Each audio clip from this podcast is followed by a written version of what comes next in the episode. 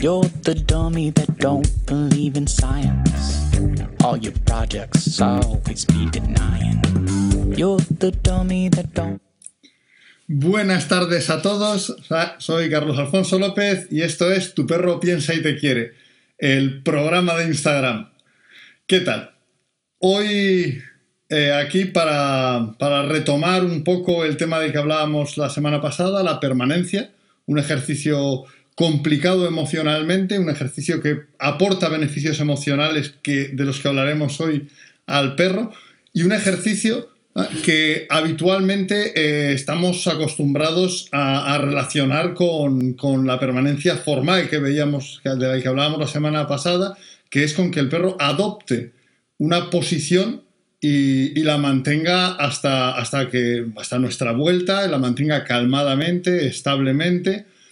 Mm, la permanencia informal Mm, es, es, aún más complicada para el perro, aunque pueda parecer más sencilla. La permanencia informal es un ejercicio en el que el perro eh, puede hacer lo que quiera mientras permanezca dentro de una habitación, mientras permanezca dentro de un espacio.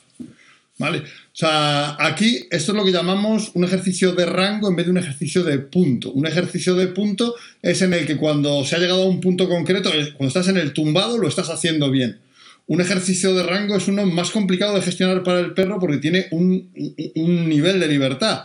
Ah, mientras que no salga de aquí, mientras que no, no, cruce esa puerta, puedo hacer eh, lo que me apetezca. Puedo, puedo moverme, puedo, puedo jugar, puedo tumbarme, pero puedo estar de pie.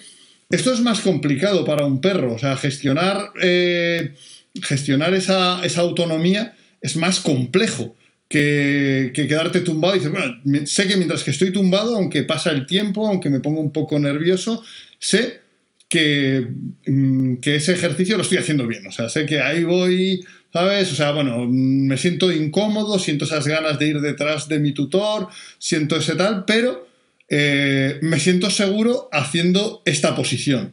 O sea, me aferro a realizar esta conducta concreta esa seguridad que aporta la conducta concreta no aparece en, la permanencia informal, porque puede cambiar de, conducta, puede hacer diferentes conductas, puede moverse dentro de un rango amplio de conductas, siempre y cuando cumpla la condición de no abandonar la zona en la que le hemos dicho que debe permanecer.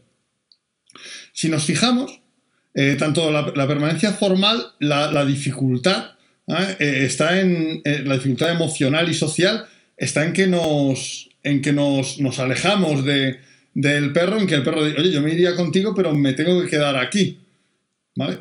Y en la informal tenemos eso mismo, pero además con un rango de libertad.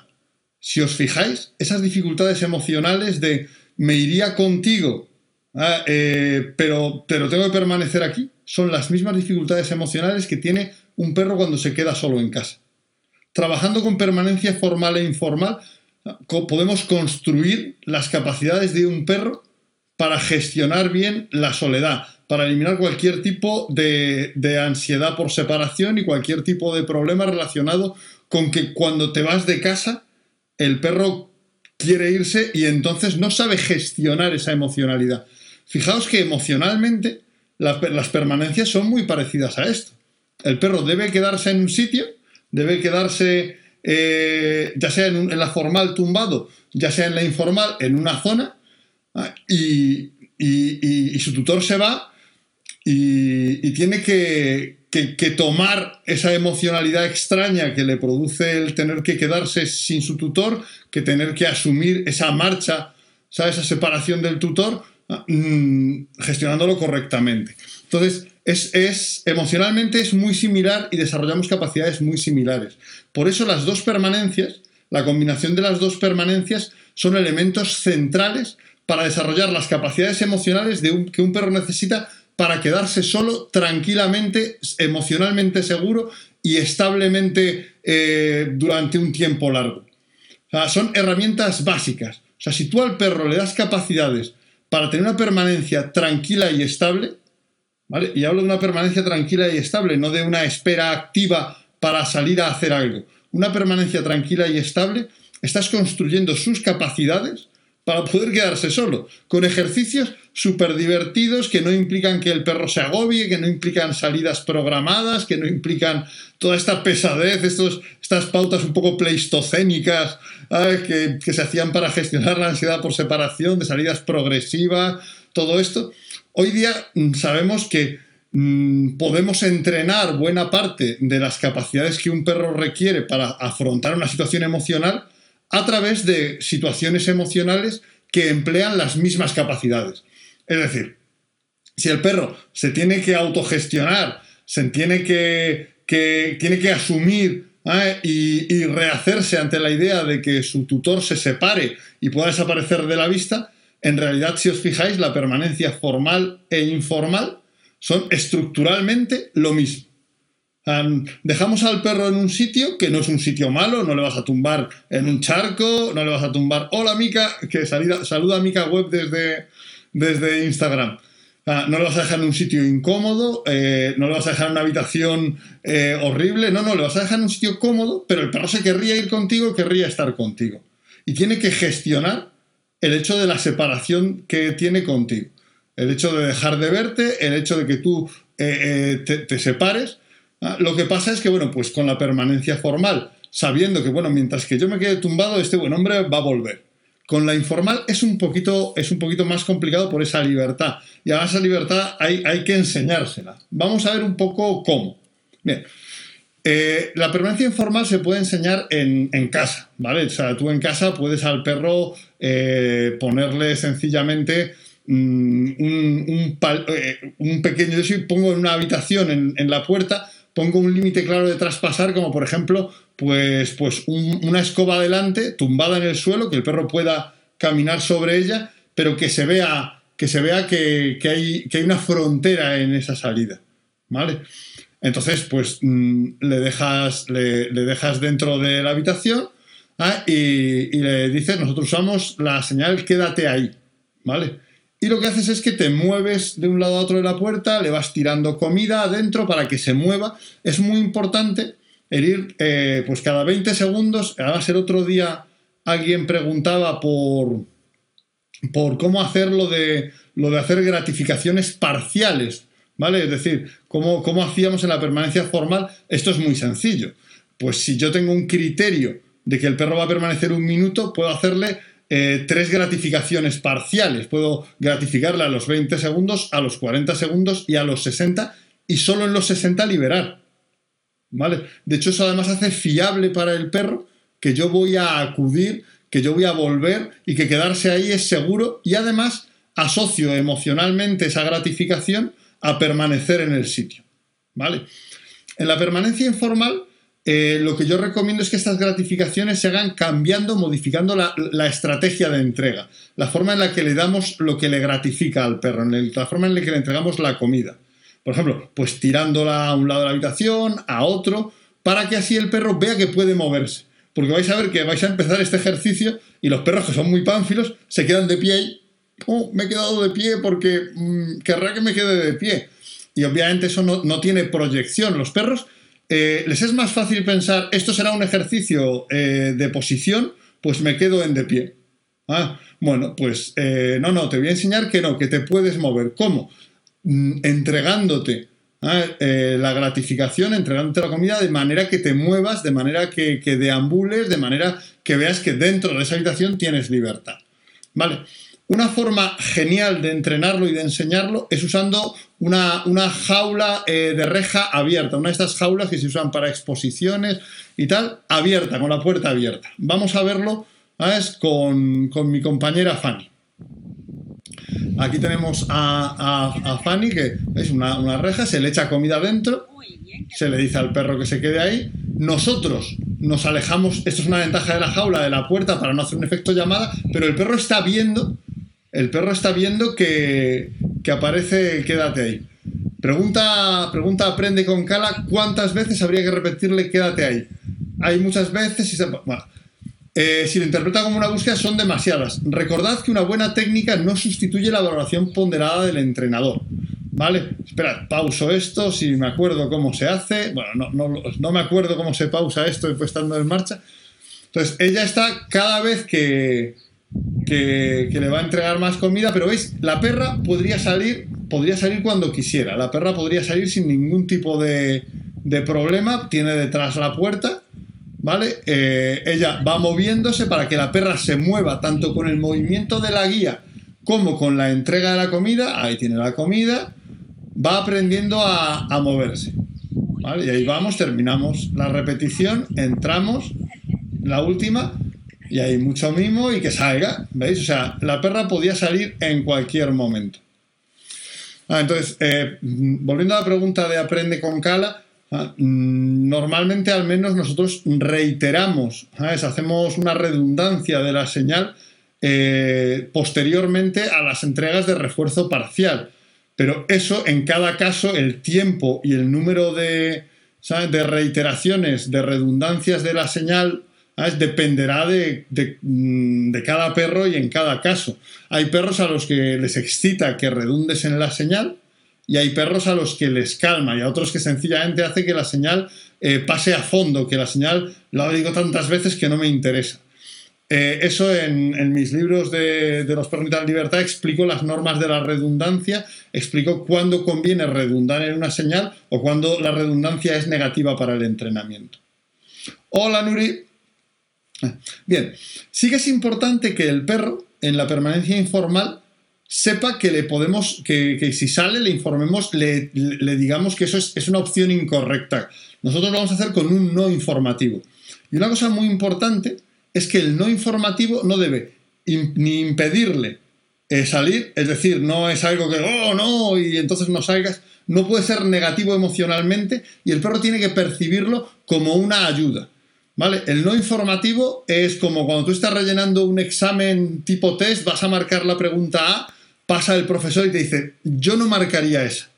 Bueno, pues algo que el profesor sea verdaderamente muy mala persona, normalmente eso es una ayuda y vamos a agradecerlo.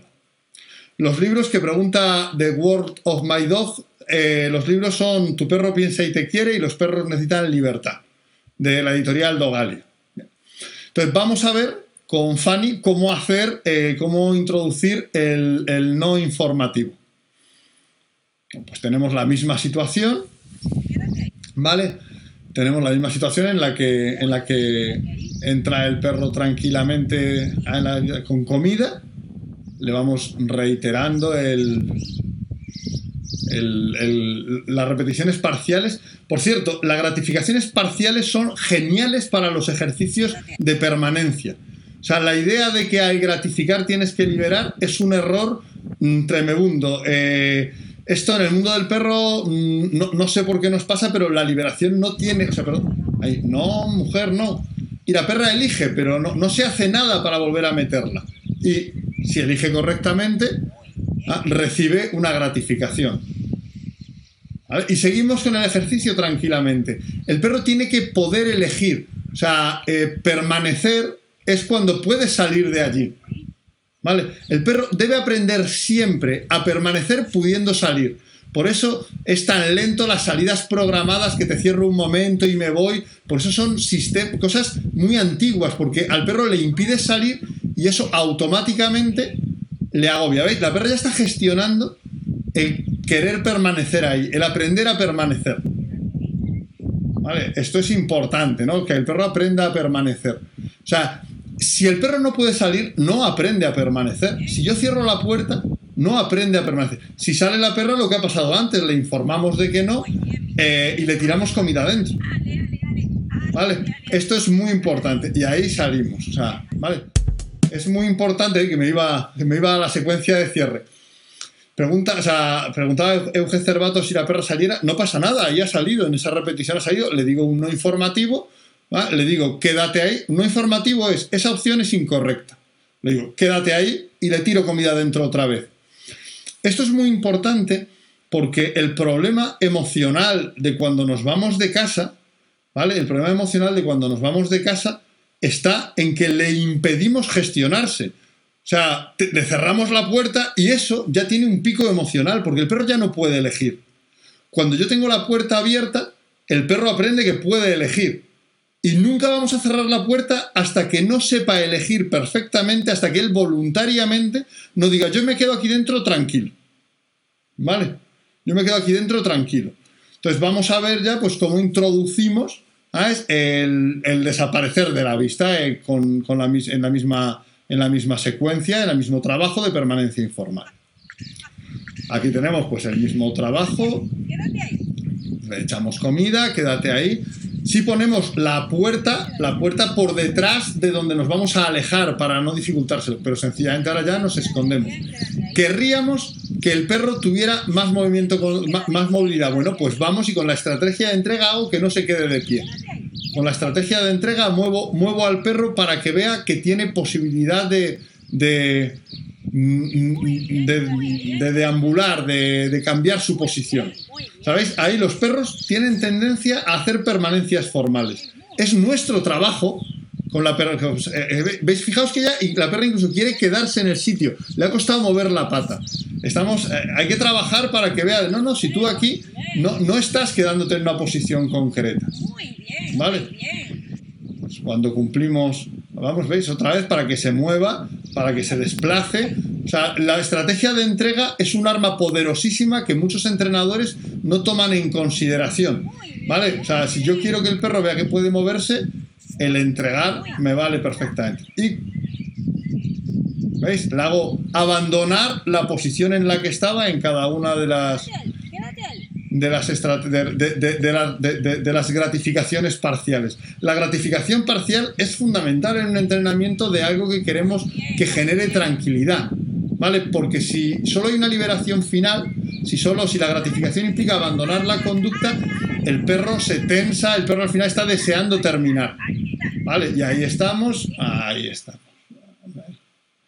Bien, entonces, ¿veis? O sea, lo que genera el, problema de ansiedad al perro no es solo que nos vayamos, es que no puede elegir quedarse.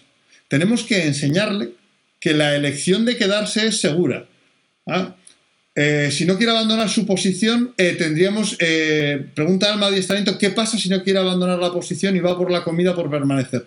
Pues tendríamos antes, en etapas anteriores, que obligarla a moverse. Incluso meto la mano en el corralito y la muevo. Le entrego la comida porque si el perro lo que está haciendo es pensar que está haciendo una permanencia formal, pero dentro de un corralito, no está aprendiendo ¿ah? ese, ese rango, ese pequeño nivel de autonomía que tiene ahí dentro. Y no está aprendiendo además que podría salirse. ¿Vale? O sea, el perro no elige si no hay dos opciones. Si el perro no puede salirse, si la puerta no está abierta, no puede elegir. Si el perro está en una posición fija, no puede salirse porque no puede abandonarla. Entonces es imprescindible que en la permanencia informal, con la estrategia de entrega, moviéndole, hagamos que el perro se mueva. Porque finalmente enseñar a un perro a elegir correctamente es mucho más importante que enseñarle a hacer cualquier conducta. Enseñarle a gestionarse y a elegir es siempre conveniente. Pregunta Euge Cervato que si dejamos más de un premio sería contraproducente.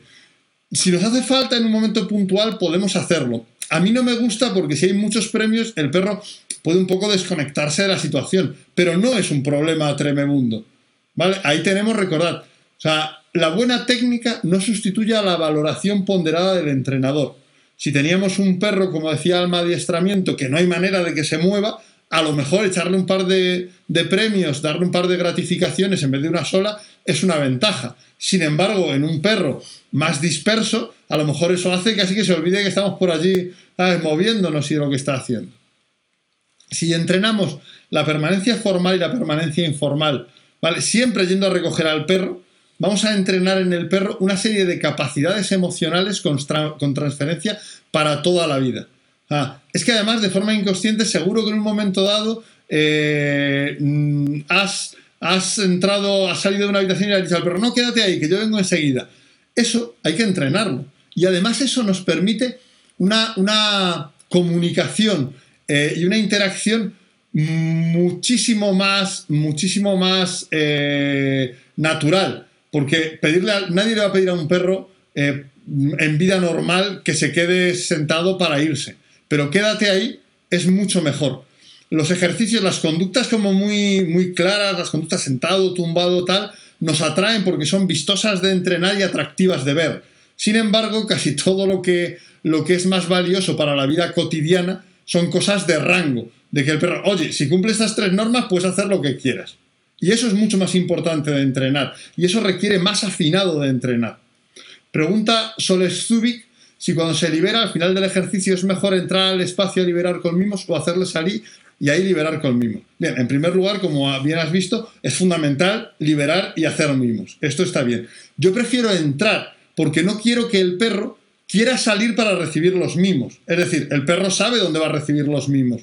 Entonces, lo que no quiero, y para eso también son las gratificaciones parciales, y también es el, eh, el entrar ahí a liberar, lo que no quiero es que el perro esté pensando en cuando termine, fuera de esto viene todo lo bueno. Yo aquí me aguanto, pero me aguanto como en la consulta del dentista, porque luego me dan, eh, me, dan el, el helado o la piruleta. No, aquí quiero que el perro vea que, oye, pasan cosas buenas ahí. O sea, tú permaneces y no, no es.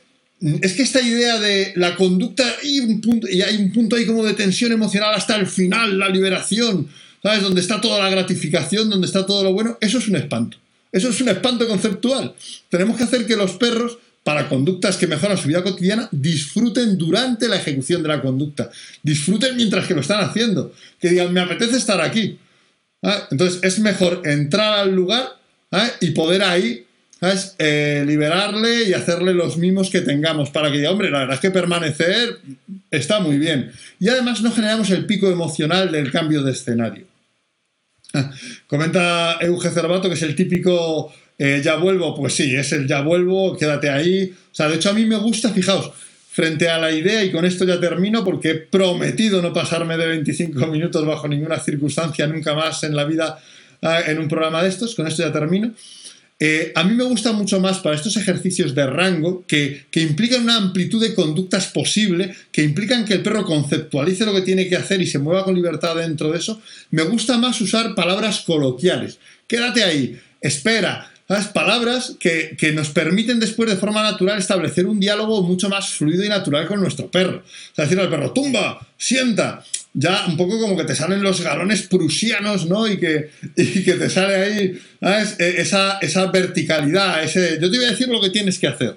Bueno, me gusta mucho más, ¿sabes? Eh, el hecho de, trabajar de forma relajada. Además, esas, esas acciones muy concretas, muy ajustadas, muy tal, son muy vistosas, como digo, de ver en, en, competición, pero no son cómodas para la vida cotidiana.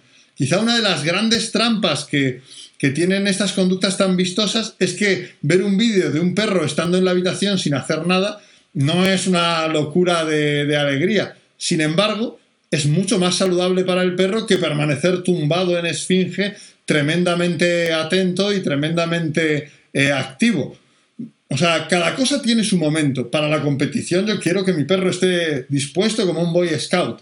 Sin embargo, para las acciones de vida cotidiana quiero que el perro diga, bien, comprendo la situación, eh, entiendo mis opciones y voy a disfrutar de ellas. Como si te digo, oye, tú te quedas en, eh, quédate en, mi casa y te dices, bueno, pues voy a ver si pongo la tele y pongo Netflix, a ver si leo un libro, a ver si eh, miro el móvil, o sea, tienes opciones. Bueno, tengo que permanecer aquí, pero no quiere decir que me tenga que quedar mirando la puerta a ver cuándo vuelve este hombre. Bien. Entonces, esto es un poquito eh, lo, relevante de la, permanencia, de la permanencia informal y lo relevante que tiene el gratificar eh, parcialmente, el gratificar durante lo que el perro hace y no solo al final, un error eh, generalizado en nuestro sector, y plantear también esa estrategia de liberación, como preguntaba una compañera, de entro ahí y todo lo bueno está ahí. Y recordad, si el perro no puede salir, no puede elegir, no aprende a permanecer, sino que aprende a soportar estar encerrado. Si el perro no puede salir, si le cierras una puerta, tú no estás haciendo, o sea, tú no estás enseñando a permanecer. Lo que le enseñas es a permanecer encerrado. Y no es lo mismo, es permanecer encerrado o sea, estar encerrado que permanecer esperando cuando podrías hacer otra cosa. Efectivamente, son ejercicios mucho más, dice Caminados, más orgánicos, más fluidos, ¿ah? emocionalmente mucho más complejos, pero con mucho más rédito. Son ejercicios porque, aquí lo que. O sea, al final hay un momento en el que si, si lo que más te importa la conducta, lo que más te importa no es el perro. Lo que te tiene que importar es cómo el perro se mueve, cómo el perro funciona, o sea, eh, darle rangos de libertad, hacerle disfrutar de lo que está haciendo, ¿vale? Y eso es lo que hemos intentado transmitir en 27 minutos y 40 segundos. Me van a linchar porque me habían dicho que el maximísimo, maximísimo, maximísimo eran 25 minutos. Bueno, pues eh, vamos a dejarlo por hoy. Ah, eh, el sitio, me dice Nuri Pastor, que le encanta el sitio de entrenar el vídeo, es el campo de trabajo de Ducan en Málaga, ah, que la verdad es que sí, es súper chulo, es súper chulo. O sea, yo le envidio el césped que ahora ya no tenemos. Pues con esto, ¿sabes? Os, os, voy a dejar hasta la semana que viene, que a lo mejor mm, tengo que decidirme del todo, vemos un tema un poquito menos técnico y un poquito más emocional. A lo mejor hablamos del adiestrador que más me influyó para mi visión actual del entrenamiento, la persona entre científicos, adiestradores, que más me ha influido de todas las que he conocido, de todas las que he leído, de todas las que han estado en mi formación o en mi vida de alguna forma para el desarrollo conceptual que, que, actualmente hemos hecho. Así que hasta luego la Casona del Carmen. Por cierto, la Casona del Carmen que está ahí, sitio maravilloso para, para ir de vacaciones. Yo tengo que irme a terminar un libro, lo digo siempre. Y tal. Bien, pues, pues ahora ya sí que os dejo, porque si no me van a, linchar. Ponemos de nuevo a ver Clegg y a Juar de Dami.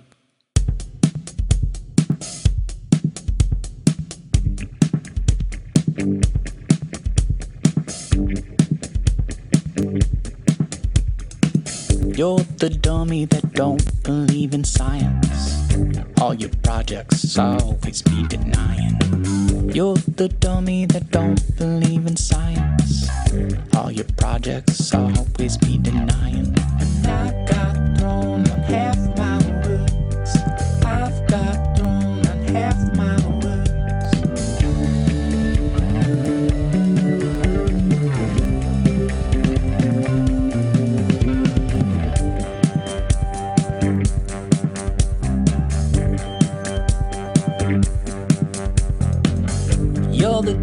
that don't believe in science. All your projects are